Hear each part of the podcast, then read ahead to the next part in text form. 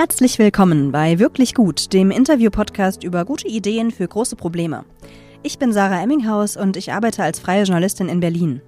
Für den Podcast spreche ich mit Menschen darüber, wie wir Fortschritte machen können bei wichtigen globalen Themen. Und das möglichst evidenzbasiert und effektiv. Heute geht es um künstliche Intelligenz. Was kann sie, wie entwickelt sie sich weiter und was wird sich in unserem Leben dadurch noch verändern? Und wie können wir sie frühzeitig sinnvoll regulieren? Geht das überhaupt? Damit beschäftigt sich auch meine heutige Interviewgästin, die Ökonomin Charlotte Siegmann, die am Global Priorities Institute in Oxford forscht. Wir sprechen über das transformative Potenzial von künstlicher Intelligenz und Möglichkeiten der politischen Regulierung. Besonders über das EU-KI-Gesetz, das gerade in Brüssel diskutiert wird. Wenn der Podcast euch gefällt, folgt wirklich gut bei Twitter, YouTube und der Podcast-Plattform eurer Wahl. Und ich würde mich natürlich sehr über eine Sternebewertung freuen. Viel Spaß erstmal beim Interview mit Charlotte Siegmann. Schön, dass du da bist, Charlotte. Ich freue mich sehr auf unser Gespräch. Stell dich doch erstmal kurz vor, also wer du so bist, was dich so interessiert, woran du gerade so arbeitest. Ja, schön hier zu sein. Ich bin Charlotte und ich bin Volkswirtschaftlerin am Global Priorities Institute an der Universität Oxford. Das Global Priorities Institute ist das Institut, das sich fokussiert auf grundsätzliche Fragen oder eben ja besonders abstrakte Fragen, die vielleicht relevant sind für äh, Akteure, die mit ihrem Geld oder ihrer Zeit das meiste Gute tun wollen. Und ich spezifisch an diesem Institut beschäftige mich mit so drei Themen, die man ungefähr so ordnen kann, von so abstrakt zu sehr konkret. Die erste Kategorie ist die Frage von ähm, langfristigen Konsequenzen unserer Aktionen. Also gibt es Handlungen, die wir nehmen können, die nicht nur die Welt verbessern in den nächsten Jahren, sondern eben auch über Tausende oder Zehntausende Millionen von Jahren und haben solche Handlungen nicht nur langfristige Folgen, sondern können wir diese eben vorhersagen, also wissen, ob sie gut oder schlecht sind äh, für die Zukunft. Und wie können wir das ja empirischer angehen? Und dann die zweite Frage ist die von, äh, welche Rolle könnte künstliche Intelligenz spielen in diesem Jahrhundert? Was ist die Wahrscheinlichkeit, dass es eben transformativ sein könnte oder die Welt in der Art, wie wir sie gerade kennen, komplett verändert? Und die dritte Kategorie ist eben die ja, konkretere Regulierungen oder Fragen von künstlicher Intelligenz. Also wir sehen heutzutage Probleme und Möglichkeiten durch die Entwicklung von künstlicher Intelligenz oder insbesondere den Möglichkeiten des maschinellen Lernens oder des Deep Learnings. Und die Frage ist sozusagen, wie müssen wir unsere politische Regulierung oder unsere äh, Koordination so aufstellen, dass wir davon möglichst wenig Nachteile und möglichst viele Vorteile sehen genau da beschäftige ich mich insbesondere mit der europäischen Politik oder der Regulierung in unterschiedlichen europäischen Ländern. Cool, danke. Über letzteres äh, reden wir dann ja auch gleich noch ausführlicher und einige von den anderen Punkten, die du genannt hast, ja auch. Willst du noch kurz erzählen, warum du daran arbeitest, was so deine Motivation bei dem ganzen sehr, sehr großen, sehr weit umfassenden Themenbereich ist? Also warum glaube ich, dass das relevant ist?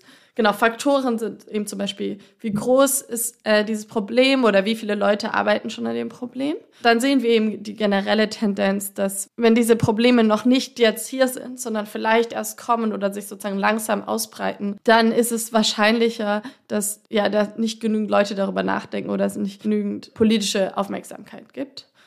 Und, ähm, und das ist zum Beispiel der Fall mit Klimawandel. Und, und ich glaube, dass die Entwicklung von irgendwie transformativer künstlicher Intelligenz in diese gleiche Kategorie reinfällt.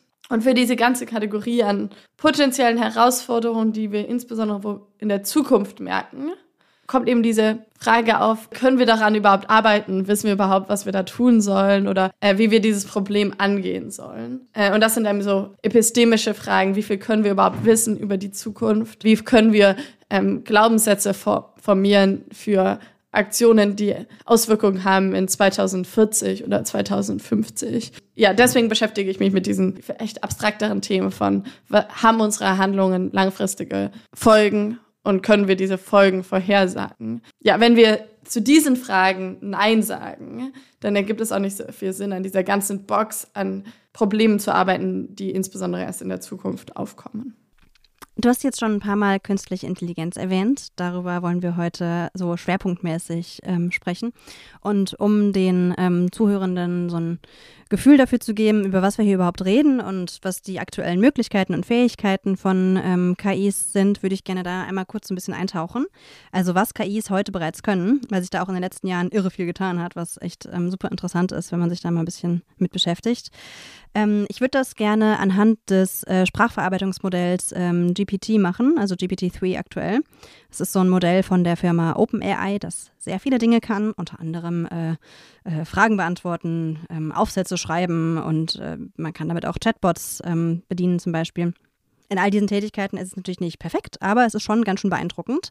Und ich würde mich ähm, freuen, wenn du einmal kurz erklären würdest, was das Besondere an diesem Modell ist und wie es funktioniert. Also so, wenn du es jetzt für Laien erklären müsstest. Ja, also genau, GPT-3 ist ein sogenanntes Large Language Model. Das heißt, das ist gut da drin, die nächsten Worte vorherzusagen. Gegeben der ähm, Worte oder Buchstaben, die wir bis jetzt sehen, was ist das nächste Wort, was ist der nächste Buchstabe? Und damit kann es eben ja Text generieren, zum Beispiel Essays oder journalistische Artikel oder Diskussionen, Dialoge, die ungefähr so aussehen wie, wie Online-Diskussionen. Und was macht dieses Modell oder wie, wie kreiert es das? Wir geben ihm die gesamten Daten als Text und äh, dann ist dieses Modell ein sogenanntes Deep Learning Model. Das heißt, das heißt wie so ein großes Netz an Neuronen und alle von diesen kleinen Neuronen geben sozusagen Vorhersagen ab oder nehmen Input, nämlich ein Wort, und verändern dann die Vorhersage. Und das wird sozusagen weitergegeben in diesem Modell von Neuronen zu Neuronen. Und nach ganz, ganz vielen Schichten kommt dann eben eine Vorhersage heraus. Genau, was sind Deep Learning Modelle? Deep Learning Modelle sind im Endeffekt, wenn äh, die Hörerin oder der Hörer Regressionen kennt, indem wir ihm einfach Variablen reingeben und dann die Variablen Output vorhersagen so passiert das einfach nur in Deep Learning Modellen sehr, sehr, sehr häufig, also in sehr vielen Schichten nacheinander und mit sehr viel mehr Komplexität. Äh, genau, aber im Endeffekt ist das einfach nur ein Vorhersageproblem. Genau, das ist vielleicht, wie dieses Modell oder dieser Transformer als eine Art von Deep Learning Modell funktioniert. Und was macht äh, GPT-3 so besonders? Wie ähm, irgendwie die neuesten Large Language Models kann es eben so viele unterschiedliche Fähigkeiten oder Texte generieren. Also zum Beispiel waren die Entwicklerinnen oder so schreiben sie in einem Bericht eben selbst überrascht, äh, dass dieses Modell nach kurzem Feintuning, also nachdem es trainiert wurde, dann auch in der Lage ist, zum Beispiel Code zu schreiben oder genau eben Programmiererinnen und Programmieren bei ihrer Arbeit zu helfen, obwohl es darauf nie trainiert wurde, sondern es hat das sozusagen einfach nur gelernt, dadurch, dass es Computercode im Internet gelesen hat. Also es kriegt eine wahnsinnige Menge an Daten, also super, super, super viele Internetseiten und Bücher und lernt dadurch, also wird dadurch trainiert, das nächste Wort in einem Text vorherzusagen, weil es eben sieht, wie das bei anderen Texten gelaufen ist. So ungefähr, ja, ne? Genau. Ja. Wie das bei anderen Texten gelaufen ist, die zum Beispiel die ähnliche Struktur haben. Also wenn ein Satz eben damit anfängt, dass Berlin die Hauptstadt von Frankreich ist oder dass, dass die US-Regierung äh, 9-11 oder ähm, dafür verantwortlich war oder andere Fake News, dann erwartet es eben auch weitere Fake News, weil Leute, die im Internet Fake News produzieren, die sagen nicht nur eine Fake News, sondern häufig mehrere hintereinander. Ja, spannend, darüber würde ich auch gerne gleich noch kurz reden, so ähm, die möglichen Dinge, die schiefgehen können. Nochmal kurz zu diesem wirklich sehr interessanten, sehr besonderen Ding an GPT-3 und ähm, es gibt auch noch andere ähnliche Modelle, die nicht mit Sprache funktionieren, sondern zum Beispiel mit Bild. Aber bei GPT-3 ist halt wirklich, wirklich besonders, dass es so viele unterschiedliche Dinge kann. Es gab ja irgendwann mal diese Schach-KI, die rausgekommen ist und die konnte, das war total crazy und alle waren, fanden es krass, dass diese Schach-KI super gute andere Schachspieler schlagen konnte. Aber die konnte halt genau das also konnte Schach spielen und war darin richtig gut. Und was jetzt so interessant ist an sowas wie GPT-3 ist halt, dass es an so in so unterschiedlichen Feldern gut funktioniert richtig?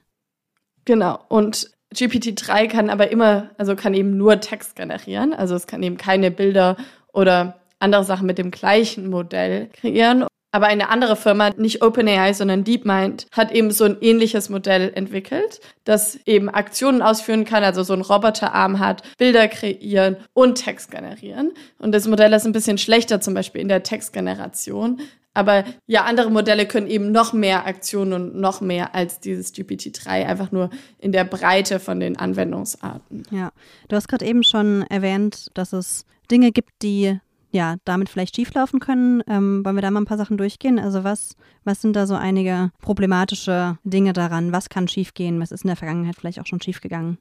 Also genau, das Erste, was man hier erwähnen kann, ist, dass natürlich bis jetzt irgendwie GPT-3, das kann mir halt so ein paar Sachen sagen und mit dem kann ich irgendwie einfache Gespräche haben, aber das wird irgendwie, das hat kein großes ökonomisches Potenzial oder das wird nicht die Welt ja sehr stark verändern. Äh, aber die Frage ist eher so, was sind Fehler oder Dynamiken, die wir erwarten, die wahrscheinlich immer noch da sind und größer werden, desto transformativer das Modell ist. Also wenn wir sozusagen GPT-4 oder GPT-5, GPT-6 sehen. Und eine Problematik ist hier die, das Thema von so Ehrlichkeit. Also wir hatten eben schon die Fake News kurz erwähnt. Ja, GPT-3 sagt das, was man im Internet findet. Und ähm, im Internet wird sehr viel gesagt und manches davon ist wahr. Und ähm, je nachdem, wie ich es eben prompt oder was das GPT-3 über mich weiß, wird es mir eben auch unterschiedliche Ergebnisse geben. Zum Beispiel, ob irgendwie Impfen gefährlich ist oder so. Und eine Sache, die wir vielleicht haben wollen von zukünftigen solchen Language Models, ist, dass sie eben wahre Informationen äh, produzieren und zum Beispiel nicht den Zeitungsartikel, der einfach am meisten aufgerufen wird oder den Leute am meisten teilen, sondern der Zeitungsartikel, der auch am realitätstreuesten die wirklichen Nachrichten der Realität erzählt und nicht irgendwas über, ja, irgendwas zu stark darstellt oder Gegenargumente nicht präsentiert, nur um mehr Aufmerksamkeit zu generieren. So, die, das ist vielleicht das eine Thema Ehrlichkeit. Also allgemein ist ja so eine Schwierigkeit, die sich auch darin, also in diesem Ehrlichkeitsthema äußert, dass das Modell eben trainiert wird an ähm, unterschiedlichsten Texten. Also wenn ich das richtig verstanden habe, dann ist es jetzt nicht so wirklich das komplette, komplette Internet, sondern schon so einigermaßen kuratiert, aber auf jeden Fall halt ultra viel und dementsprechend halt reprodu reproduziert, mit was es trainiert wurde. Und daher kommt ja auch noch ein anderes ähm, problematisches Thema, von dem vielleicht auch mehrere Leute schon gehört haben beim Thema KI, nämlich dass es ja auch Vorurteile reproduzieren kann, was bei GPT-3 ja auch schon passiert ist.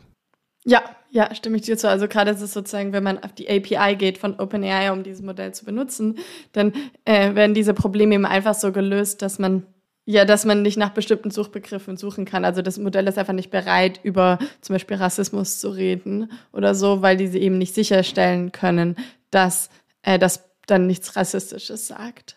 Ja, ich glaube, das gleiche Ergebnis sieht man bei, ich glaube, das ist Google Search, wo eben auch ähm, ja, Menschen mit unterschiedlicher Hautfarbe schlecht erkannt werden in der ähm, Image Recognition. Und, äh, und weil es eben noch kein technisches, keine technische Lösung dafür gibt, ist die Lösung einfach sozusagen das mit einer harten Regel einfach unmöglich zu machen. Also genau, aber eigentlich ho oder hoffentlich müsste es eben dazu einfach technische Lösungen geben, mhm. dass äh, das sozusagen natürlich im System gelöst wird. Ja. Es gibt ja auch dieses Ding bei GPT-3, was ich ganz interessant fand, dass es, ähm, wenn man eine Texteingabe macht, wo es um Muslime geht, ist es ein bisschen wahrscheinlicher, dass das Ergebnis irgendwas mit gewaltvollen Taten ist, als ähm, wenn man das mit anderen Personengruppen macht. Und das, ja, genau, das ist dann ja leider auch so eine Reproduktion von Vorurteilen, die quasi in den Daten selbst liegen. Genau, ja. Aber bei beiden Themen, also genau, manche Leute sind sehr optimistisch, dass man eben diese Probleme auch teilweise vermeiden kann, indem man einfach richtig das System promptet. Also zum Beispiel, wenn man dem System sagt, eben, äh, ich bin eine sehr gute Rechnerin und ich, ich denke sehr vorsichtig über Sachen nach, dann äh, gibt es eben eine höhere Wahrscheinlichkeit, dass das System mir zum Beispiel die richtigen Antworten sagt zu mathematischen Problemen und so. Und genau, mit solchen unterschiedlichen Prompts kann man eben auch solche Probleme eben reduzieren von Unehrlichkeit, Diskriminierung, äh, Stereotypen etc. Hm. Ich würde auch gerne noch kurz, ähm, bevor wir gleich konkret über so Regulierungen und Gesetze sprechen, ähm, würde ich gerne noch mal kurz auf diese wirklich äh, so rasante Weiterentwicklung von dieser Art von Modellen zu sprechen kommen. Weil, also wenn man einmal so ein Gefühl dafür hat, wie schnell und wie krass Dinge sich weiterentwickeln, ist es, glaube ich, auch noch mal einfacher, über so die nächsten Entwicklungen der kommenden Monate und Jahre nachzudenken. Genau, vielleicht einmal am Beispiel von GPT-3. Mm, also GPT-2, den Vorgänger sozusagen, der kam 2019 raus und 2020 kam dann GPT-3 raus.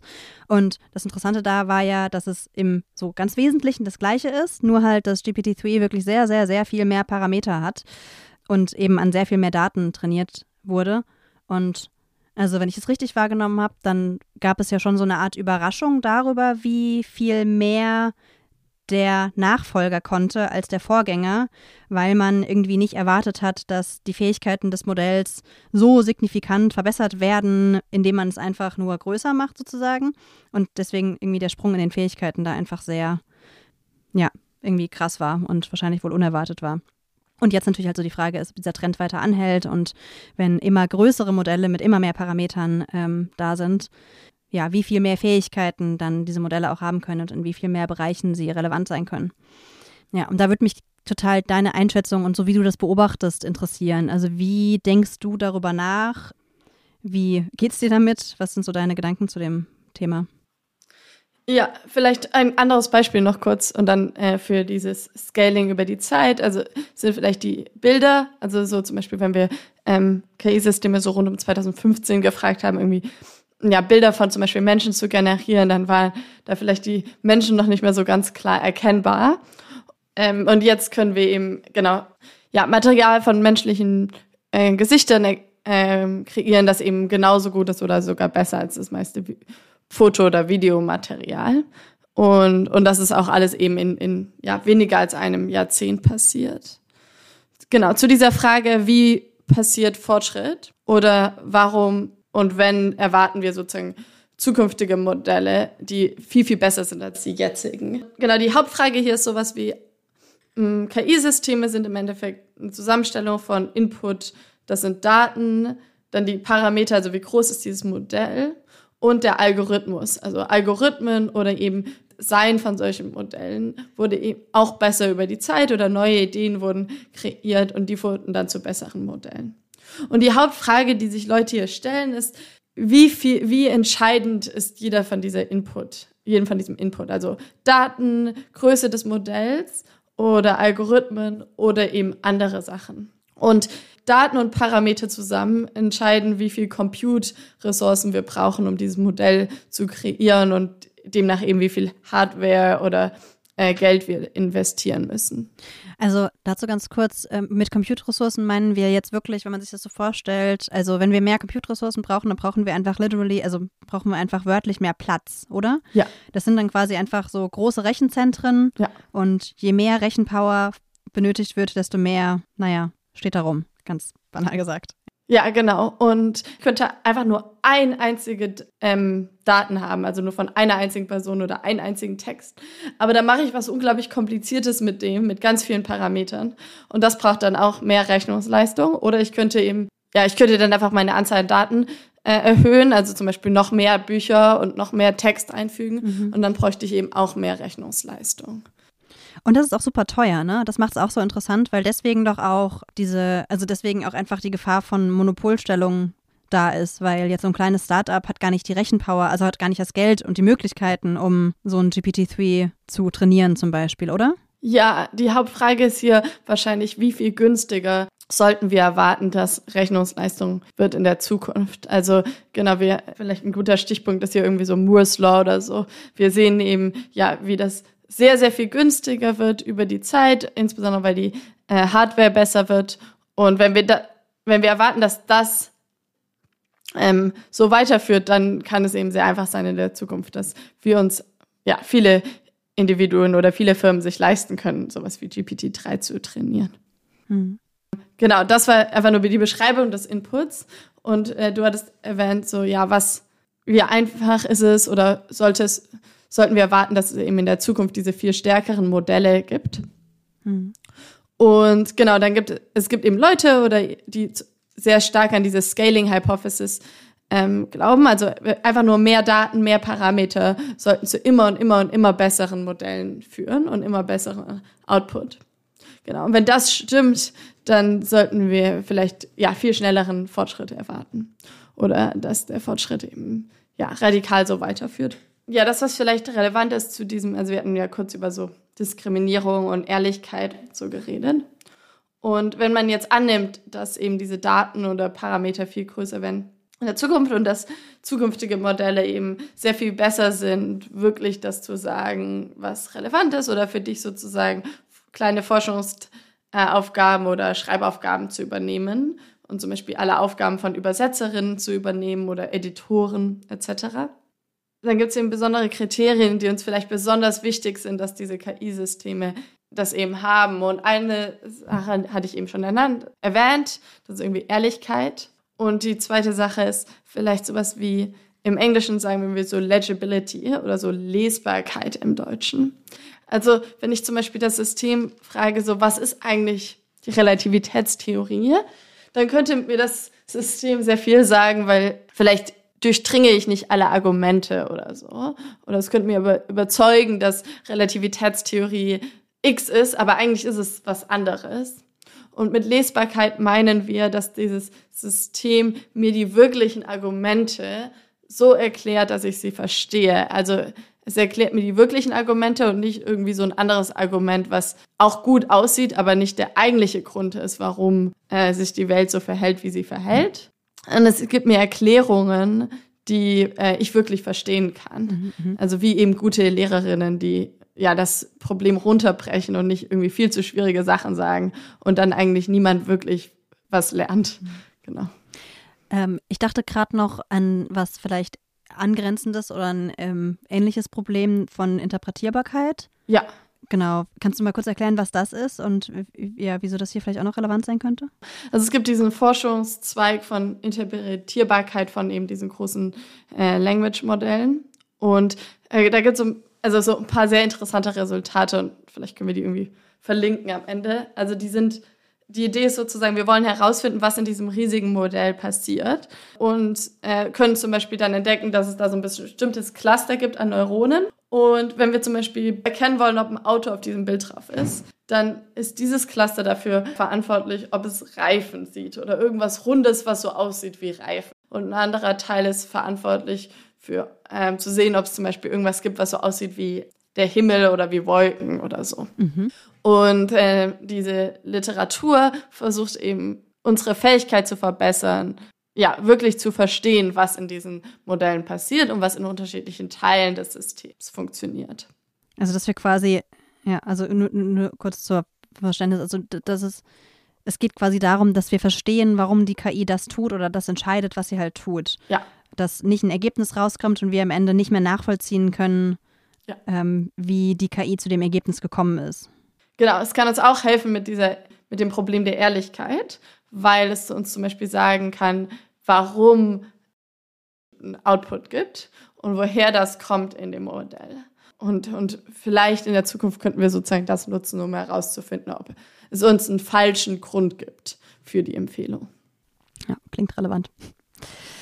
Ich würde gerne jetzt zum nächsten großen Block übergehen, nämlich der Regulierung von künstlicher Intelligenz und da ganz konkret ähm, ein, ein EU-Gesetz, das es äh, bald geben könnte, ähm, womit du dich auch schon viel beschäftigt hast, weil wir haben jetzt ja viel darüber gesprochen, dass es ja, ganz interessante Entwicklungen in Sachen KI gibt so in den letzten Jahren. Und ähm, es macht natürlich auch total Sinn, dass die Politik auf bestimmte Entwicklungen aufmerksam wird und eben dann auch versuchen möchte, bestimmte Gefahren abzuwenden. Und das Ziel hat auch die EU gerade, die nämlich den EU AI Act, ähm, also ein Gesetz zur Regulierung von künstlicher Intelligenz in der EU, sozusagen gerade auf dem, auf dem Tisch hat.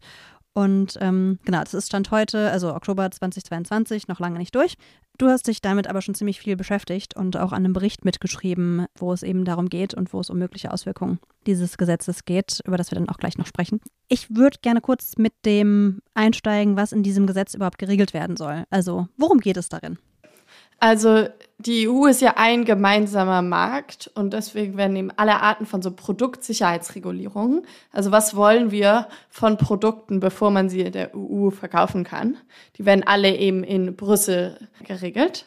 Und der EU AI Act ist ein Teil von diesem kompletten Produktsicherheitsregime. Also hier regulieren wir Autos und Maschinen und Kinderspielzeug und Kühlschränke und so weiter. Mhm. Und äh, warum sollten wir eben so Produktsicherheitsregeln Richtlinien haben für äh, künstliche Intelligenz. Wie wir eben schon angesprochen haben, das Produkt oder diese Dienstleistung ist eben anders als andere, weil wir häufig nicht wissen, was sie macht zum Beispiel, weil sie eben bestimmte Diskriminierungen und so weiter reproduziert und weil sie sozusagen zu koordiniertem oder korreliertem Risiko führt. Also wenn irgendwas schief geht, dann geht wahrscheinlich vieles schief an vielen Orten. Und wenn ein Mensch irgendwas falsch macht, dann heißt das nicht, dass alle Menschen drumherum auch das Gleiche falsch machen. Und äh, genau, das ist so die große Motivation für diesen KI-Act. Und was heißt das genau? Wir nehmen alle Produkte, die künstliche Intelligenz inkludieren. Das heißt zum Beispiel Maschine oder medizinische Produkte, die KI in dem physischen Produkt mit drin haben oder eben auch Software, das einfach nur ein KI-Modell ist. Diese werden dann in unterschiedliche Risikostufen geteilt. Also es gibt sozusagen die Hochrisikokategorie. Hochrisikokategorie inkludiert alle Systeme, die bis jetzt schon reguliert sind von Produktsicherheit, also medizinische Anwendungen oder KI in Maschinen etc., KI im Kinderspielzeug. Und es inkludiert auch zum Beispiel KI, die angewendet wird in unterschiedlichen Dienstleistungen des Staates oder im Law Enforcement oder für Human Resources, äh, wenn wir zum Beispiel un unterschiedliche Lebensläufe scannen, um uns zu entscheiden, welchen davon wir zum Interview einladen. Ja, also Bewerbungsprozesse. Genau. Oder andere Entscheidungen, wen wir feuern, etc. Und wenn ich, wenn mein KI-System oder das Produkt, was ich verkaufen will, in den Hochrisikobereich reinfällt, dann muss ich ein sogenanntes Conformity Assessment abschließen. Also bestimmte Kriterien zeigen oder zeigen, dass ich konform bin. Das heißt zum Beispiel, dass ich zeigen muss, dass ich sowas habe wie menschliche Kontrolle oder einen Menschen im Loop, der sozusagen rüberschaut, dass ich Risikomanagementsysteme in meiner Firma etabliert habe, dass ich erklären kann, wie der Output zustande kommt und dass das Output zum Beispiel akkurat ist. Also es wäre jetzt zum Beispiel bei so einem Bewerbungsprozess, ähm, dass jetzt nicht einfach eine KI entscheiden kann, welcher Bewerber genommen wird, sondern dass da schon noch ein Mensch drüber gucken muss. Und dass der Mensch auch verstehen muss, wie die KI zu dem Ergebnis gekommen ist, diese eine Person jetzt sozusagen vorzuschlagen, oder? Ja, genau. Oder wenn ich zum Beispiel eben diesen Algorithmus verkaufe, dann muss ich zum Beispiel ein System etablieren, um mit meinen Konsumentinnen, also den Firmen, die das dann nutzen, immer wieder einchecke oder eben Kontrolle habe. Warte, gibt es da bestimmte Fehler, die hier immer wieder aufkommen, zum Beispiel von Diskriminierung um, und wie können wir denn vorbeugen oder unser System verändern? Das ist so ein Post-Market-Monitoring. Mhm. Genau, und dann gibt es noch ein paar andere Stufen, ne? Also ja, äh, das ist die Hochrisikostufe. Und dann gibt es eine Stufe, die ist da drunter und eine, die ist da drüber. Und die da drüber ist, das sind einfach nur alle Systeme, die verboten sind auf dem EU-Markt. Das heißt, die darf man dann nicht mehr auf dem EU-Markt verkaufen. Und das ist die sogenannte Manipulierung, also alle Systeme, die sozusagen unbewusst Menschen manipulieren wollen. Und was das genau heißt, äh, weiß noch niemand so richtig. Das ist doch auch, ist es nicht äh, dieses, dieses, dieses Ding, was auch so interessant werden könnte, weil da eventuell auch irgendwie so der Google-Algorithmus oder so drunter fallen könnte? Genau. Weil, ja, der ja auch irgendwie in gewisser Weise zumindest beeinflussend ist für das, worauf man dann klickt oder was man vielleicht kauft oder so. Ja, also das ist eine offene Frage oder also eine Frage, die ich mir stelle, ist zum Beispiel ist der YouTube-Algorithmus, der mir die nächsten Videos vorstellt und wo es eben auch ja Forschung dazu gibt, dass, dass dieser Algorithmus mich beeinflusst, also dass der zum Beispiel will, dass ich irgendwie mhm. besonders extreme Sachen schaue, weil ich dann weiter mir YouTube-Videos anschaue. Mhm. Und äh, ja, ist das Manipulation, also die Veränderung von meiner politischen Meinung oder von meiner Sichtweise auf die Welt? Genau das ist Manipulation. Andere Sachen, die darunter fallen, ist das sogenannte Social Scoring, also eine Bewertung sozialem Verhalten oder die biometrische Identifikation in Echtzeit. Und dann gibt es noch die dritte, die liegt unter der Hochrisikokategorie. Und das ist einfach alles andere. Also alle KI-Systeme, die eben nicht verboten sind oder nicht in der Hochrisikokategorie sind. Und die können freiwillig diese Risikobewertung machen. Und manche von denen haben Transparenzvorschriften. Äh, also zum Beispiel wird eben vorgeschrieben, dass wenn ich eine Art von Chatbot zum Beispiel auf meiner Webseite habe, dass ich klar machen muss, dass das eben kein Mensch ist, sondern ein Chatbot. Wie ist der Stand von dem neuesten äh, Gesetzentwurf gerade, also von dem EU AI Act? Also was muss da noch passieren, bis das eventuell in Kraft tritt? Genau, also der regulatorische Prozess in der EU funktioniert immer so, dass die Europäische Kommission was Neues vorschlägt, also entweder eine Verordnung oder eine Richtlinie. Und dann äh, das Europäische Parlament und der Rat der Europäischen Union das diskutiert und sozusagen ähm, unterschiedliche Veränderungen, hunderte von Veränderungen vorschlägt. Und nachdem sie dann beide zu einem Entschluss gekommen sind, kommt dann der Rat und das Parlament zusammen, häufig dann auch noch äh, die Kommission mit dabei. Und, und dann wird eben nochmal zusammen diskutiert und diese beiden Entwürfe werden irgendwie aneinander angeglichen, bis daraus ein Entwurf kommt. Und dann ist der Prozess abgeschlossen. Also dann wählen nochmal alle im Rat und im Parlament und dann hoffentlich stimmen sie dem äh, Gesetz, so wie es ist, zu und dann ist es sozusagen fertig. Und gerade sind wir eben in diesem Prozess, in dem das Europäische Parlament und der Rat der Europäischen Union ihre eigene Meinung bildet oder den eigenen Entwurf plant. Genau. Mhm. Du hast dich mit dem AI-EU-Act vor allem mit Hinblick auf einen ganz interessanten Effekt beschäftigt, nämlich den Brüssel-Effekt. Das Interessante bei EU-Gesetzgebung ist ja auch, dass es nicht nur die EU beeinflusst, sondern eventuell halt auch andere Teile der Welt. Genau, EU-Gesetzgebung ist ja oft so ein bisschen so ein eher unsexy Thema. Also etwas, womit sich auch viele nicht so gerne beschäftigen, weil es irgendwie sehr viel Bürokratie hat. Und ich, ähm, genau, ich kann das auch teilweise nachvollziehen. Bei dem Gesetz finde ich irgendwie sehr spannend, dass es eventuell für mehr Sicherheit in einem Bereich sorgen könnte, der auch die ganze Welt einfach betrifft.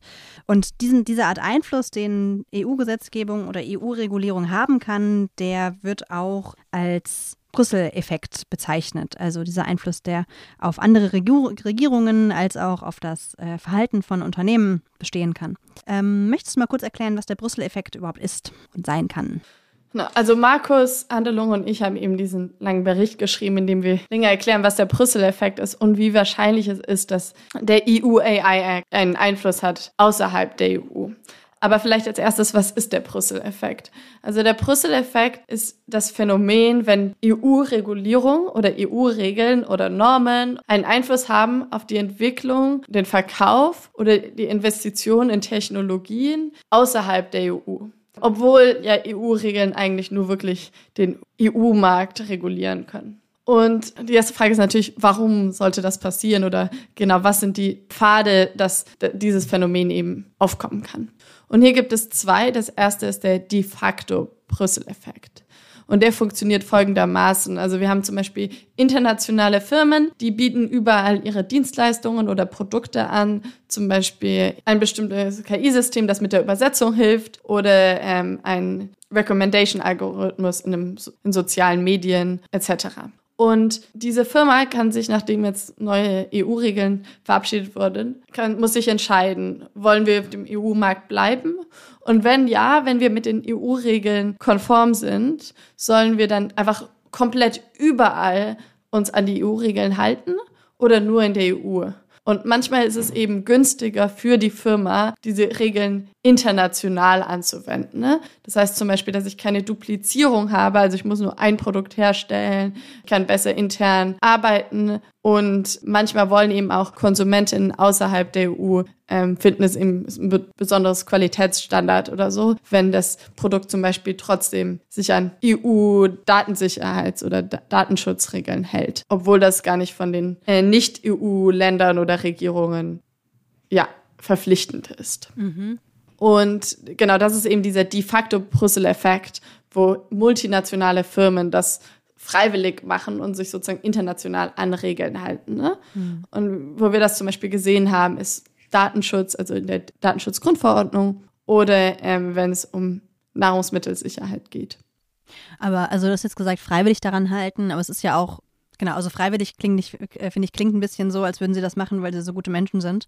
Es ist ja dann schon irgendwie entweder so auf Druck von Konsumenten, weil das Image vielleicht darunter leidet, dass nicht überall die gleichen hohen Standards gelten. Oder auch einfach, wie du schon gesagt hast, weil es einfach super teuer sein kann, ähm, diese Art von Differenzierung zu machen, also ganz unterschiedliche Produkte herzustellen und anzubieten. Genau, es ist einfach eine, also so, als Ökonomin würde ich sagen, es ist einfach eine profitmaximierende Entscheidung. Produktionskosten könnten ein kleines bisschen teurer werden, aber dafür kann ich eben auch meine Produkte ein bisschen teurer in, außerhalb von der EU verkaufen. Und ich muss zum Beispiel nur ein Risikomanagementsystem ja. aufstellen intern. Das ist dann, wenn ich das irgendwann updaten muss, dann muss ich nur eins updaten und ich habe nicht ein Risikomanagementsystem in der EU, was vielleicht ein bisschen strenger ist und dann nochmal ein zweites für den Teil meiner Produktion außerhalb. Was ich mit freiwillig meinte, ist, das ist eben der Unterschied zum zweiten Brüssel-Effekt, also dem sogenannten de jure Brüssel-Effekt. Und der de jure Brüssel-Effekt ist das Phänomen, in dem andere Regierungen Regeln verabschieden, die so ähnlich aussehen wie EU-Regeln oder die davon zum Beispiel inspiriert sind. Und das kann passieren aus unterschiedlichen Gründen. Also das eine ist eben, wenn meine Regeln kompatibel sind mit der EU, dann gibt es eine höhere Chance, dass ich ja bessere Handlungsbeziehungen aufbauen kann. Äh, wenn schon Teil meines eigenen Markts sich an EU-Regeln hält, dann ist es auch billiger, ja, diese neuen Regeln zu verabschieden und kann eben dazu führen, dass EU-Regeln internationale Normen verändern und das dann dazu führt, dass andere eben es als gut oder notwendig ansehen, dass wir eben zum Beispiel auch Datenschutz brauchen oder bestimmte Sicherheitsstandards, die davor eben vielleicht noch nicht als normal angesehen wurden. Ja, das sind alles Gründe, die zu einem de jure Brüssel-Effekt führen. Kannst du noch mal so ein paar Beispiele nennen, wo der Effekt in der Vergangenheit bereits gewirkt hat? Du hattest schon die DSGVO erwähnt und das Thema Nahrungsmittelsicherheit. Genau, wo sieht man das vielleicht beim Thema DSGVO? Was, was gibt es da weltweit so für Beispiele, wo einer der beiden, also der de jure oder der de facto Effekt, gewirkt hat? Das Erste, was ich hier vielleicht kurz erwähnen will, ist, dass wir eben dieses Problem haben von Kausalität oder Korrelation. Also wir sehen eben ganz häufig, dass eine Jurisdiktion irgendein Gesetz verabschiedet und dann andere Länder ähnliche Gesetze verabschieden. Das heißt noch nicht, dass das erste Land kausal dafür verantwortlich war, dass das die anderen dann auch gemacht haben. Die waren vielleicht einfach nur schneller oder haben eine schnellere Bürokratie. Ja, ist natürlich super schwer zu wissen, was passiert wäre, wenn das erste Land es nicht gemacht hätte. Genau. Ich glaube, es gibt bestimmte Fälle, wo wir uns sicherer sein können, dass das wirklich eine kausale Einfluss hatte. Vielleicht zum de facto Brüssel-Effekt, also diesem, diesem freiwilligen Standard. Ein gutes Beispiel davon finde ich immer, weil es auch aktueller ist, dass einige Rechte der DSGVO man eben auch kriegt, wenn man zum Beispiel US-Bürgerin ist. Es gibt eben diese eine Studie, in denen Forscherinnen sozusagen an unterschiedlichen großen Big Tech-Firmen geschrieben haben und eben gesagt haben, hey, ich bin US-Bürgerin Bürgerin und ich hätte doch gerne hier mein folgendes Recht, also zum Beispiel das Recht, vergessen zu werden, also dass meine Daten gelöscht werden. Und dann hat das eben in, also in mehr als 50 Prozent der Fällen funktioniert und ihre Daten wurden gelöscht, obwohl die Firma ist eben nicht dafür verantwortlich oder man könnte sie nicht davor vor das Gericht stellen, äh, weil sie das zum Beispiel nicht gemacht haben. Genau, das ist so ein Beispiel vom de facto Brüssel-Effekt und Ähnliche Phänomene sehen wir auch zu so genveränderten äh, Organismen oder Lebensmitteln und wie das zum Beispiel so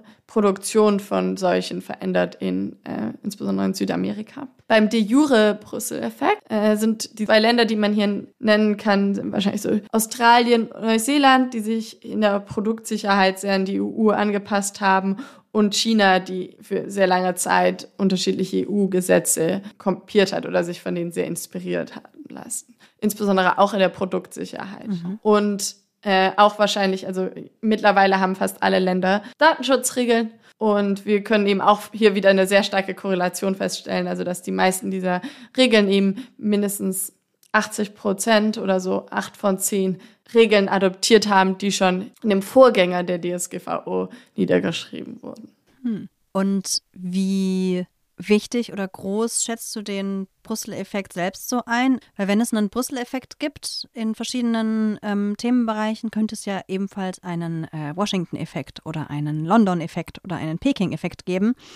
Und ja, da frage ich mich, wie relevant Brüssel da im Vergleich ist. Also ich könnte mir zum Beispiel vorstellen, dass es, also dass es vielleicht einen größeren Brüssel-Effekt als die anderen Effekte geben könnte, weil die EU womöglich dazu neigt, eher strengere Regeln zu machen und die Unternehmen sich dann eventuell irgendwie an so einen kleinsten gemeinsamen Nenner halten wollen und genau, deswegen der Brüssel-Effekt vielleicht ein bisschen stärker ist als die anderen, aber da wird mich deine, ähm, deine Meinung zu interessieren.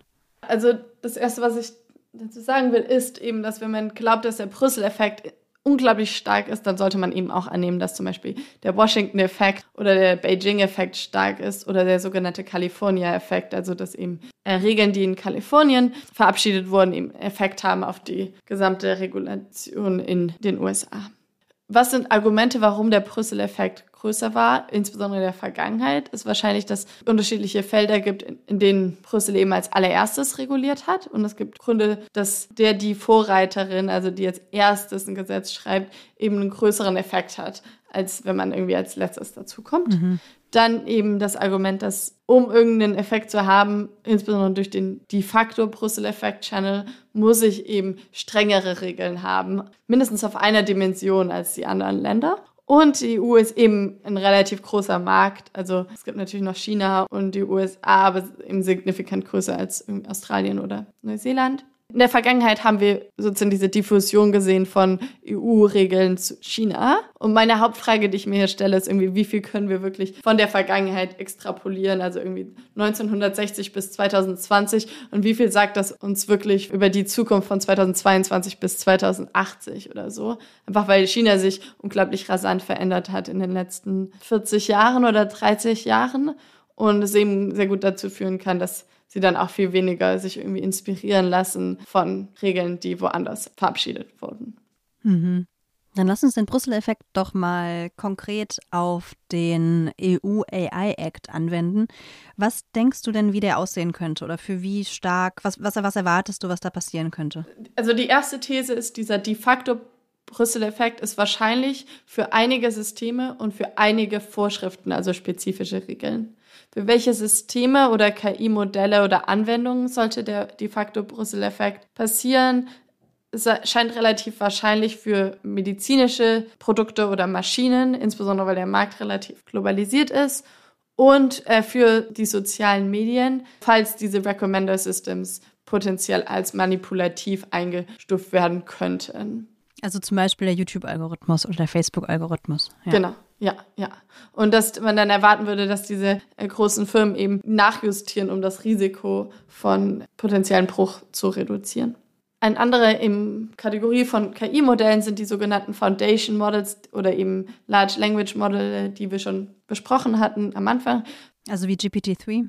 Genau. Wir würden annehmen, dass wenn OpenAI wüsste, dass Teile von dem Modell später benutzt werden, in zum Beispiel Hochrisikoanwendungen, dann ergibt das Sinn, dieses Modell von Anfang an sozusagen schon ja, kompatibel oder konform zu machen. Oder auf jeden Fall insoweit ist es, dass es möglich ist. Vorschriften, die potenziell ähm, diesen de facto Brüssel-Effekt haben könnten, ist einerseits die Transparenz, also dieses der Offenlegung, hey, dieser Chatbot ist kein Mensch, sondern oder ist irgendwie nicht Nadja oder so, sondern ist ein KI-Modell.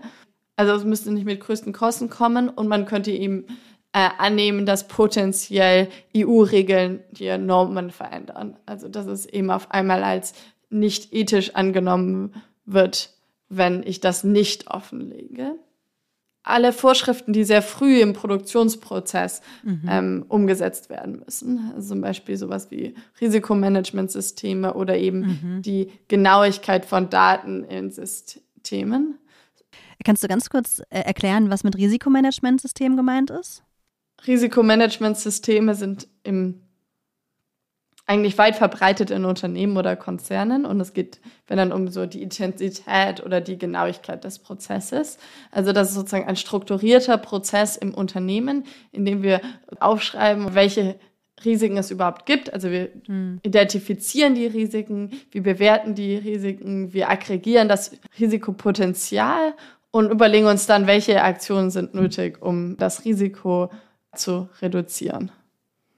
Genau. Und wir würden eben erwarten, dass Vorschriften, die sehr früh im Produktionsprozess implementiert werden müssen, auch eine höhere Chance haben von einem sogenannten de facto Brüssel-Effekt. Weil es eben dann teurer ist, diese, also die Produktion zu differenzieren. Äh, das vielleicht so als Vorhersagen zum de facto Brüssel-Effekt. Und zum de jure Brüssel-Effekt gibt es vielleicht zwei Sachen hier, die besonders wahrscheinlich sind, dass sie einen ja, Brüssel-Effekt erzeugen. Und das erste ist so die allgemeine Struktur oder Operationalisierung, was es heißt, vertrauenswürdige KI herzustellen. Also wie definieren wir überhaupt Risikokategorien oder was muss überhaupt passieren? Also eher das Skelett äh, des EU AI. Und wir würden dann, die Jure-Brüssel-Effekt sollte besonders wahrscheinlich sein für eben Länder, die in der Vergangenheit viel Produktsicherheit Regeln der EU angewandt haben und das besonders vielleicht Australien, Neuseeland oder kleinere Länder rund um die EU. Der de facto Brüssel-Effekt sollte wahrscheinlicher sein für Big Tech-Firmen, insbesondere zwischen EU und der USA. Mhm. Äh, du hast gerade eben ja schon kurz China angesprochen. Da würde mich auch deine ähm, Einschätzung interessieren, weil China ja auch beim Thema KI als ja, wichtiger Akteur gilt. Was meinst du, wie wahrscheinlich ist es, dass China irgendwelche EU-Regeln jetzt annimmt? Weil wenn ich es richtig im Kopf habe, dann arbeitet China auch selbst gerade an KI-Regeln und ist da ja, ist da eventuell vielleicht anders als bei anderen EU-Regulierungen nicht so motiviert, sich auch bei dem Thema anzupassen oder was zu übernehmen? Ja, also die Frage, wie China von diesen Regeln beeinflusst wird, ist wahrscheinlich die schwierigste für mich und die, wo es am klarsten wird, dass wenn man versucht, Vorhersagen zu machen über die Zukunft, davon auf jeden Fall ein paar am Ende falsch sein werden. Vielleicht ein paar Sachen zur chinesischen Situation. Das erste ist, die arbeiten eben an KI-Regulierung, also haben zum Beispiel Regulierung von sogenannten Recommender Systems herausgebracht. Und deswegen würde man eben hier annehmen, dass die EU nicht diese Vorreiterrolle spielt als erster Akteur, äh, der irgendwas macht. Genau, obwohl die EU vielleicht eben hier schneller regulieren wird als Kanada oder die USA oder andere westliche Länder. Und die zweite Frage ist, wahrscheinlich gibt es eben einige Firmen, die konform sein wollen, weil sie KI-Systeme auf dem europäischen Markt verkaufen. Ne? Und solange wir annehmen, dass das eben weiter der Fall ist, also dass eben die zwei Märkte sehr eng miteinander verbunden sind, solange sollten wir vielleicht auch so etwas wie einen de facto Brüssel-Effekt annehmen. Genau, es könnte eben vielmehr der Fall sein, dass eben diese auf diesem bestimmten Markt irgendwie so Big Tech ist eben mehr so eine Decoupling zwischen den unterschiedlichen Märkten passieren wird. Okay, also es ist schon möglich, dass der EU AI Act auch weltweit Einfluss hat, auch wenn natürlich noch nicht ganz klar ist, in welchen Bereichen und wie und wo. Und es kann sich auch an dem Gesetzentwurf, also darüber, wie wir jetzt darüber gesprochen haben, auch noch ein bisschen was ändern. Einen interessanten Punkt, den ich da so finde, wenn man darüber nachdenkt, was sich da noch ändern kann und was Organisationen fordern, was sich vielleicht auch noch ändern sollte, ist so diese Frage, was mit zum Beispiel diesen Large Language Models wie GPT-3 ist. Also, weil aktuell ist der Gesetzentwurf hier sehr auf so sehr spezifische Anwendungen von KI fokussiert. Ich weiß nicht, ob das, also wie, wie gut das rüberkam, weil es geht halt wirklich darum, wenn etwas in eine Kategorie fällt, dann ist es eine konkrete Anwendung. Also dann wird es bereits irgendwo genutzt. Es geht überhaupt nicht darum, dass das Modell, das dahinter steht, in der Entwicklung und im Training reguliert wird und bereits irgendwelche Anforderungen erfüllen muss. Das heißt, wenn wir es jetzt zum Beispiel bei GPT-3 machen, wenn dieses Sprachmodell für ein Chatbot benutzt wird, dann ist der Chatbot reguliert und ähm, die, die, die den providen, müssen bestimmte Dinge einhalten, aber halt das Modell an sich, also GPT-3 ist halt nicht festgeschrieben im Gesetz. Genau, weil es dort um Anwendungen geht und nicht um die Technologien dahinter. Das finde ich einen ganz spannenden Punkt, weil da einige Organisationen wie zum Beispiel das Future of Life Institute oder auch die Future Society fordern, dass sich das ändert. Und da würde ich auch gerne deine Meinung dazu wissen. Also warum sollte sich das ändern? Warum sollte man Dinge nicht erst regulieren, sobald sie einen spezifischen Zweck haben? Sollte man das da überhaupt reinnehmen? Was denkst du? Okay, also wir haben eben diese Modelle, die unterschiedliche Sachen machen können, also zum Beispiel Text generieren können, unabhängig davon, für was dieser Text dann genutzt wird oder Bilder erkennen, unabhängig davon, ob das jetzt Röntgenbilder sind oder Kunstbilder oder andere Arten von Daten. Also diese Modelle werden Foundation Models genannt und die Frage ist, ja, welche Rolle sollen die spielen im EU AI Act oder wie sollen wir diese regulieren? Und diese Modelle und nicht die bestimmten Anwendungen davon. Genau, also die erste Frage ist, warum sollten wir die überhaupt regulieren? Und darauf gibt es so eine ganze Reihe an äh, Antworten oder auch Einwänden. Ne? Die erste Antwort ist eben, dass dieser Markt wahrscheinlich viel stärker potenziell zu Marktkonzentration tendiert. Also dass es eben wahrscheinlich ist, dass es hier nur so ein paar Akteure gibt, die womöglich entscheidend sind. Immer wenn wir einen Markt haben, der zu Marktkonzentration neigt, dann ist es eben vielleicht besonders wichtig, dass ähm, Regulierung umgesetzt wird. Das Zweite ist, dass eben einige Leute annehmen, dass diese generellen Modelle oder Foundation Models eine besonders große Rolle spielen in der Zukunft von äh, KI-Entwicklung und es deswegen insbesondere wichtig ist, sie heute in KI-Regulierung mit einzubringen, weil KI-Entwicklung eben sehr schnell gehen kann. Wir haben irgendwie vorhin besprochen, was in sieben Jahren passieren kann Und äh, wenn wir denken, dass sie eine sehr, sehr große Rolle spielen in sieben Jahren, dann sollten wir sie eben vielleicht jetzt schon mit reinnehmen.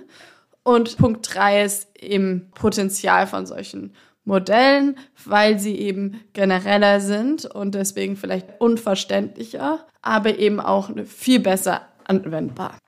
Außerdem ergibt es Sinn, die Produzenten früh in der Lieferkette mit einzuintegrieren in Produktsicherheit. Es ergibt vielleicht einfach Sinn, diese Person ganz am Anfang, die vielleicht auch viel mehr Ahnung hat zu Deep Learning Modellen, verantwortlich zu machen für Sicherheit und nicht die Anwender später, die ein, auch ein viel schlechteres Wissen haben über die Details von solchen Modellen.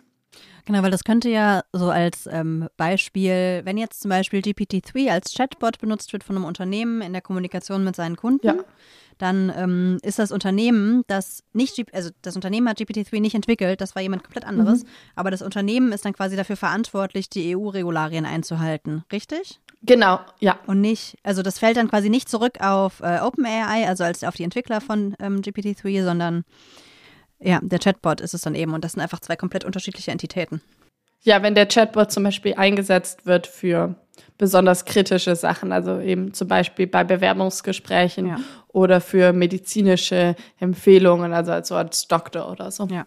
Aber wenn wir dieses System wirklich sicherer machen wollen, dann glauben wir eben, dass diese Aktionen eher bei OpenAI liegen als äh, bei der Anwender oder Anwendungsfirma, die vielleicht gar nicht die Details von Machine Learning Modellen so gut kennt. Ja. Das sind irgendwie alles Gründe, warum man die äh, Foundation Models in irgendeiner Weise regulieren will. Und die Frage ist dann, wie können wir das machen im EU AI Act? Und eine potenzielle Variante ist zum Beispiel eine zusätzliche Risikokategorie aufzusetzen. Also es gibt eben dieses unakzeptierbares Risiko, das Hochrisiko und das niedrige Risiko. Und dann gibt es eben noch eine zusätzliche Kategorie, in die fallen alle General Purpose AI Systems oder Foundation Models, unabhängig davon, wie sie später genutzt werden. Mhm. Und diese Foundation Models müssen dann sich an bestimmte Regeln halten, die auch die Hochrisikosysteme haben, aber eben nicht alle. Also die müssen zum Beispiel zeigen, dass sie so erklärbar sind, wie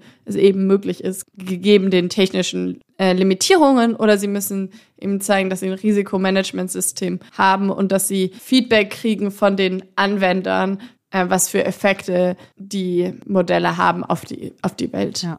Äh, genau, du, du, hast gerade den Begriff General Purpose AI System ähm, gesagt. Nur ganz kurz dazu, das ist ja so der Begriff, den die EU verwendet, ähm, wenn es um Foundation Models geht. Also um KI-Systeme, die ähm, verschiedene Tätigkeiten ausführen können und halt nicht nur so einen, genau, also nicht nur, nicht nur sehr eng gefasste Aufgaben ähm, erfüllen können. Ja, Okay, das ist also so eine Möglichkeit, wie man ähm, diese Art künstlicher Intelligenz da eventuell aufnehmen könnte. Äh, fehlt sonst noch irgendwas beim Act, bei diesem EU AI Act, was du dir da noch wünschen würdest oder was da vielleicht noch rein sollte, deiner Meinung nach? Ja, ein Problem ist natürlich, dass wir irgendwie, es ist natürlich noch in Verhandlungen, das heißt, es steht noch gar nicht fest, wie das dann am Ende aussieht.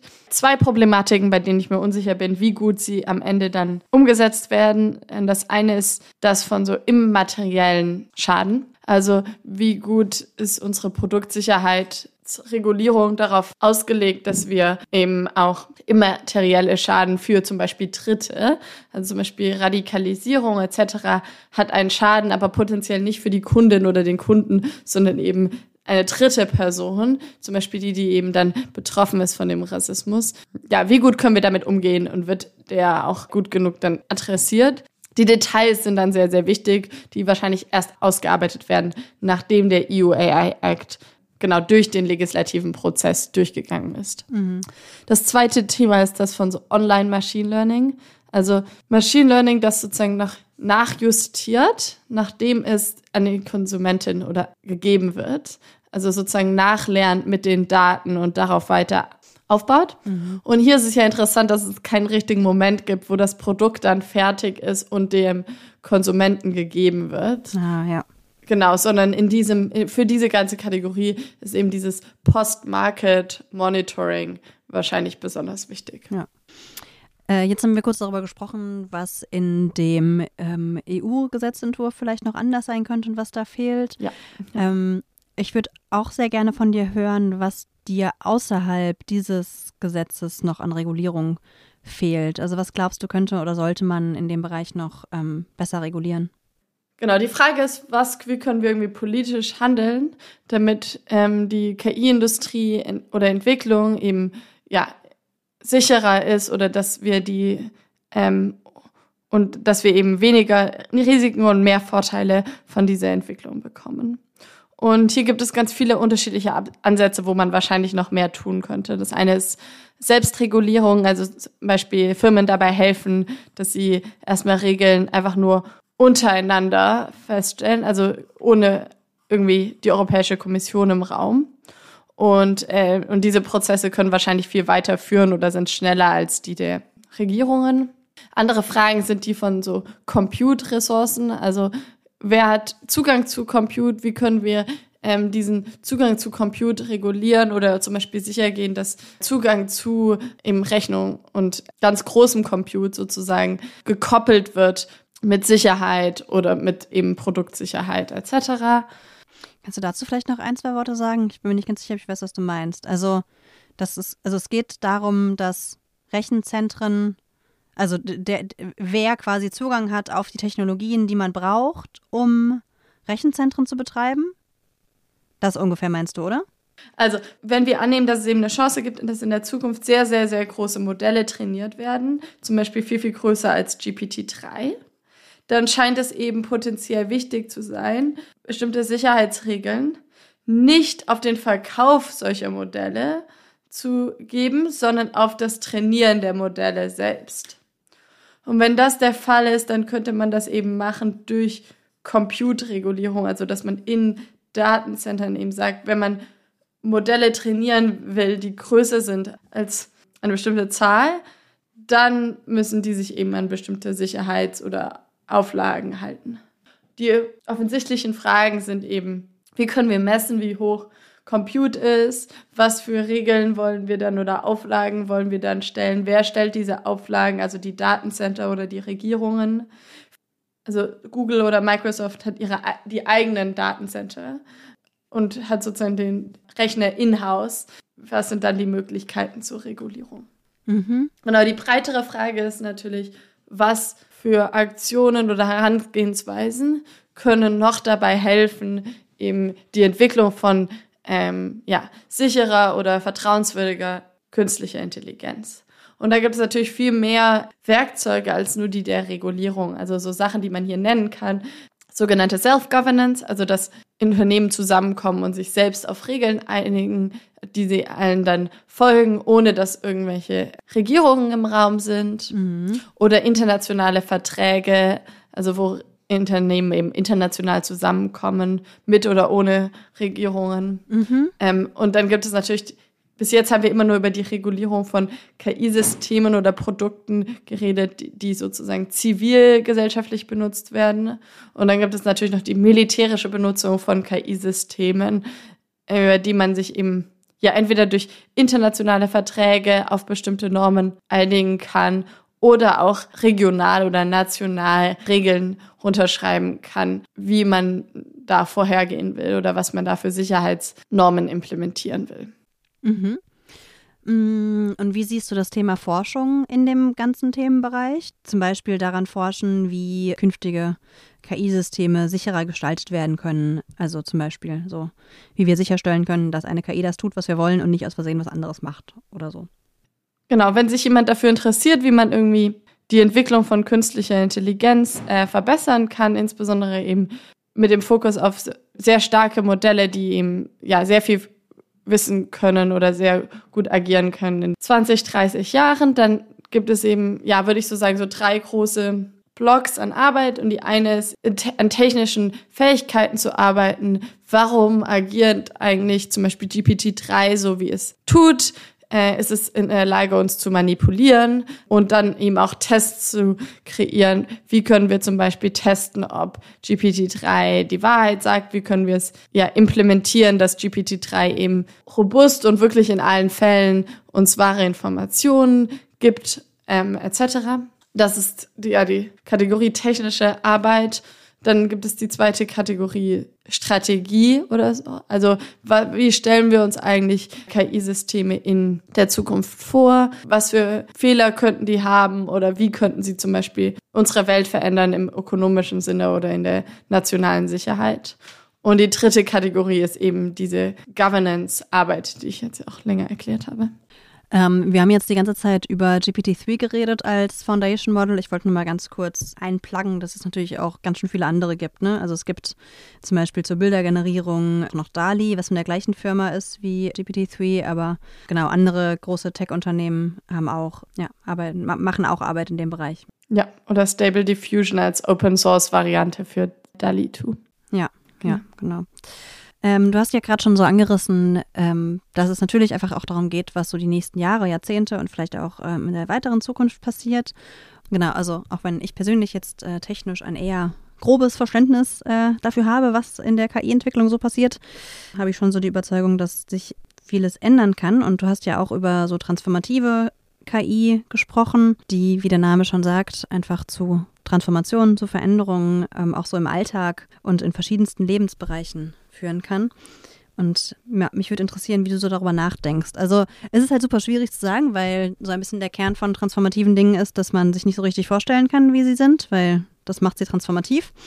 Aber wenn du jetzt so einen, ähm, eine Schätzung machen müsstest, was, was könnte so deiner Ansicht nach die nächste Sache sein, die von transformativer KI beeinflusst wird? Der nächste Lebensbereich oder ja, so die nächste Sache in unserem Leben? Okay, vielleicht drei Anwendungen, die potenziell eben transformativ sind und die irgendwie in den nächsten zehn Jahren oder so deutlich besser werden könnten, ist einerseits Video, also dass eben künstliche Intelligenz Videos kreieren kann oder eben kurze Filme etc. Und die zweite Anwendung ist die des Codings, also Teile des Coding-Prozesses zu automatisieren, wie wir es eben schon gesehen haben mit Codex. Also Codex ist ein Feintuning von GPT-3, das eben benutzt wird, um sozusagen beim Coden zu helfen, indem es kurze so Stränge produziert. Und wir könnten eben sehen, wie zum Beispiel Codex immer besser wird und dann größere Teile des Programmierens automatisiert. Und dann gibt es natürlich noch andere Anwendungen, die vielleicht ja ein bisschen hypothetischer sind oder unwahrscheinlich, aber eben eine große Rolle spielen könnten. Und das sind einerseits so Forschung in der Biologie und in der Biosicherheit. Also so, äh, wir haben eben AlphaFold gesehen, das einen großen Teil des Protein-Folding-Problems gelöst hat und könnten eben ähnliche Modelle oder Weiterentwicklungen sehen, die zu großen Fortschritten in der Bio, synthetischen Biologie und, und Biosicherheit führen. Genau, und das ist ja eine, eine KI, die von DeepMind entwickelt wurde, was zu Google gehört. Nur kurz zur Markteinordnung sozusagen. Ja, Alphabet, genau. Ja, genau. Also das sind, glaube ich, so die Hauptdinge, das Video und Coding und dann auf der hypothetischeren Seite eben die Bio-Anwendung und vielleicht das Hacking. Also die Frage, wie schnell KI-Systeme eben besser sind als, als viele Menschen oder als alle Menschen im Hacking und in der Informationssicherheit. Mhm. Ja, ich bin sehr gespannt. Also ich meine, natürlich transformative Veränderungen in Gesellschaften müssen sich auch nicht transformativ anfühlen. Also ich habe mein iPhone und ähm, mache damit crazy viele Dinge und diese Art von Nutzung eines Geräts ist vielleicht vor ein paar Jahrzehnten einfach komplett undenkbar gewesen und für mich fühlt es sich jetzt natürlich nicht super weird an, weil genau, ich will nur sagen, dass Transformation ja auch in kleinen Schritten kommt, die sich nicht alle für sich total verrückt anfühlen müssen. Mhm. Und ähm, trotzdem sieht die, sieht die Welt vielleicht irgendwann total anders aus als vorher. Ja, vielleicht die richtige Analogie ist hier irgendwie sowas wie die industrielle Revolution. Die, ja, ich, ich habe kein gutes Bild davon, wie das sich wirklich angefühlt hat, als man, während man in der industriellen Revolution war, wie schnell sich da dieser Fortschritt angefühlt hat und wahrscheinlich hat es sich gar nicht so unglaublich schnell angefühlt. Ja, die Analogie zur industriellen Revolution zeigt vielleicht auch, wie schwierig es ist, erstens Vorsagen zu machen und zweitens sich im Vorhinein zu überlegen, was wir machen sollten, um diese äh, Transformation sicherer oder besser für die Menschheit zu machen. Zum Beispiel ein, um kurz auf diese Analogie einzugehen. Wenn ich mir die Frage stelle, was würde ich machen vor der industriellen Revolution, um die irgendwie besser zu machen für die Menschen, die in dieser Transformation waren. Dann würde ich zum Beispiel bei Kinderarbeit nachdenken oder um genau soziale Ungleichheit, Einkommensungleichheit, die ja in Teilen der industriellen Revolution eben deutlich größer war, als sie davor war. Aber dann ist eben auch klar, wie schwierig es ist, über diese Welt nachzudenken, in denen auf einmal eben soziale Dynamiken und Machtverhältnisse sich auf einmal verändern. Und es dann eine große Herausforderung wird, vorherzusagen, welche Aktionen zum Beispiel Einkommensungleichheit in der Revo industriellen Revolution verringern würden. Ja, total. Also genau, ich finde es bei, bei, bei dem Thema KI auch wirklich, ja, teilweise schwierig, darüber nachzudenken, was sinnvolle Schritte auch in der Regulierung zum Beispiel sein können, weil es einfach, also es liegt in der Natur der Sache, dass es sehr schwer ist, sich auf etwas vorzubereiten, von dem man nicht wirklich weiß, wie es wird. Das genau macht das Nachdenken und nochmal mehr so dieses bürokratische Regulieren, glaube ich, einfach super, super schwierig. Ja, was ich glaube, was das zeigt, ist, dass es eben unglaublich wichtig ist, dass all diese Regulierungen eben adaptiv bleiben. Was heißt das? Also, dass es Mechanismen gibt, die nicht nur implementiert äh, sind, sondern die wirklich funktionieren, indem es zum Beispiel ein Board gibt, was sich jedes Jahr wieder hinsetzt und fragt, ja, was sollten wir nachjustieren, welche Regeln sollten verändert werden, welche Anwendungen sollten aus der Hochrisikokategorie rausgenommen werden oder in die Hochrisikokategorie hinzugefügt werden. Also die Möglichkeit des Nachjustierens, desto wichtiger wird, desto mehr wir erwarten, dass äh, die Technologie sich rasant verändern kann. Mhm. Vielleicht in dem Zusammenhang nochmal kurz die Frage, wieso könnte denn das Thema Regulierung gerade nicht die richtige Herangehensweise sein, wenn man so über die Zukunft von KI nachdenkt? Ja, man könnte eben argumentieren, dass diese Unsicherheit, die eben verbunden ist mit der Entwicklung der Technologie, einfach das Regulieren, also das Aufsetzen von Regeln durch die Regierung oder den unmöglich macht. Also weil wir eben einfach diese Regeln nicht runterschreiben können, insbesondere wenn wir das fünf Jahre machen müssen, bevor die Regulierung existiert. Und wenn diese Unsicherheit vielleicht zu groß ist, dann sollten wir also uns auf andere Werkzeuge konzentrieren. Das eine ist hier eben diese Self-Governance, also vielleicht einfach nur mit der Regulierung in Anführungsstrichen drohen und äh, sich dann darauf fokussieren, dass diese großen Tech-Unternehmen eben selbst Regeln entwickeln. Und das hat zum Beispiel die EU gemacht, als es um so äh, Hate Speech geht, ging eben in sozialen Medien. Das andere Thema, also andere Herangehensweise wäre eben die Haftung. Also wir lassen eben diese Anbieter einfach für Schaden haften ähm, und schreiben gar nicht genau vor, was sie genau machen sollen, weil wir gar nicht wissen, was sie machen sollen, um sichere Systeme zu entwickeln.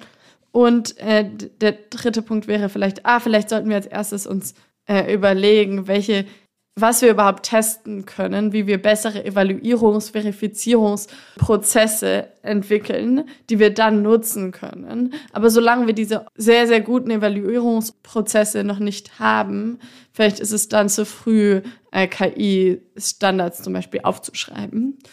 Hier ist vielleicht das sogenannte AI Standards Hub zu erwähnen. Also es ist eine neue Organisation zwischen dem Turing Institute und der englischen Regierung. Es wurde also jetzt gestern oder vorgestern, also im Oktober 2022, gelauncht. Und die Idee ist sozusagen, dass hier unterschiedliche Leute aus der Forschung und der Industrie zusammenkommen, um eben über, zu entwickeln, wie man zum Beispiel diese Standards evaluiert. Genau. Dann würde ich jetzt langsam mal äh, zum Ende kommen. Du hast gerade schon eine, eine Sache erwähnt, die man sich mal angucken kann. Natürlich werden ganz, ganz viele Dinge wieder verlinkt. Wenn jetzt jemand zuhört und gerne mehr über das Thema transformative KI lernen möchte, was kann diese Person denn dann tun? Wenn man darüber mehr lernen will, dann ist wahrscheinlich der erste Schritt, mehr zu verstehen, was heißt überhaupt transformative künstliche Intelligenz, was könnten die Probleme sein und glaube ich das oder ergibt das irgendwie Sinn, wo, wo sehe ich die Probleme in den Argumenten. Und dazu kann man unterschiedliche Texte lesen, unter anderem von Richard No, AGI Safety from First Principles und Alan Defoe hat über genau andere Problematiken von transformativer künstlicher Intelligenz geschrieben. Und es gibt auch einen Kurs, der heißt AGI Safety Fundamentals von Blue Dot Impact. Und das ist ein achtwöchiger Kurs, den man zum Beispiel während der Arbeit oder dem Studium äh, durchführen kann, also dem man sich einmal in die Woche zusammen hinsetzt und eben über solche, über dieses Thema mehr nachliest und diskutiert und die Argumente analysiert. Und äh, dann gibt es natürlich auch mehrere Organisationen, die eben zu diesem Thema geschrieben haben und äh, sich mit der Governance äh, von transformativer künstlicher Intelligenz beschäftigen. Und genau, zum Beispiel das Center for the Governance of AI äh, hat genau unterschiedliche Analysen in ihrer Publikationsliste auf der Webseite. Genau. Und dann gibt es natürlich eine Diversität von Organisationen, bei denen man arbeiten kann zu diesem Thema. Und vielleicht insbesondere für Leute, die das Thema eher so ausprobieren wollen, gibt es eben unterschiedliche Organisationen, die so Sommerpraktika oder Forschungsfellowships anbieten. Zum Beispiel die Stanford Existential Risk Initiative. Cool. Und vielleicht so, ähm, so ein Buchtipp oder so? Wenn man jetzt ein Buch lesen möchte zu dem Thema, gibt es irgendwas, was du da empfehlen kannst? Ja, als Buchtipp würde ich Human Compatible AI von Stuart Russell, einem Informatikprofessor an der Universität äh, California, ähm, empfehlen. Und das erklärt eben dieses ja, Kontrollproblem von transformativer oder genereller künstlicher Intelligenz im Detail. Das kann ich auch empfehlen. Das war ähm, auch so das erste Buch, was ich zu dem Thema gelesen habe. Cool, dann ähm, vielen lieben Dank für das Gespräch. Ich habe viel gelernt. Danke dir. Ja, danke dir. Es war sehr nett, über die Themen zu reden und irgendwie einige Sachen besser erklärbar zu machen oder konkreter zu machen. Das war der Wirklich Gut Podcast mit Charlotte Siegmann. Die meisten Dinge, die wir erwähnt haben, findet ihr in den Show Notes. Eine Zusammenfassung des Gesprächs mit weiteren Infos findet ihr außerdem auf wirklichgut-podcast.de. Ich freue mich sehr auf Feedback, Fragen und Themenvorschläge per Mail an hallo@wirklichgut-podcast.de oder bei Twitter unter wirklich-gut. Finanziert wird der Podcast vom Effective Altruism Infrastructure Fund. Danke fürs Hören und bis zum nächsten Mal.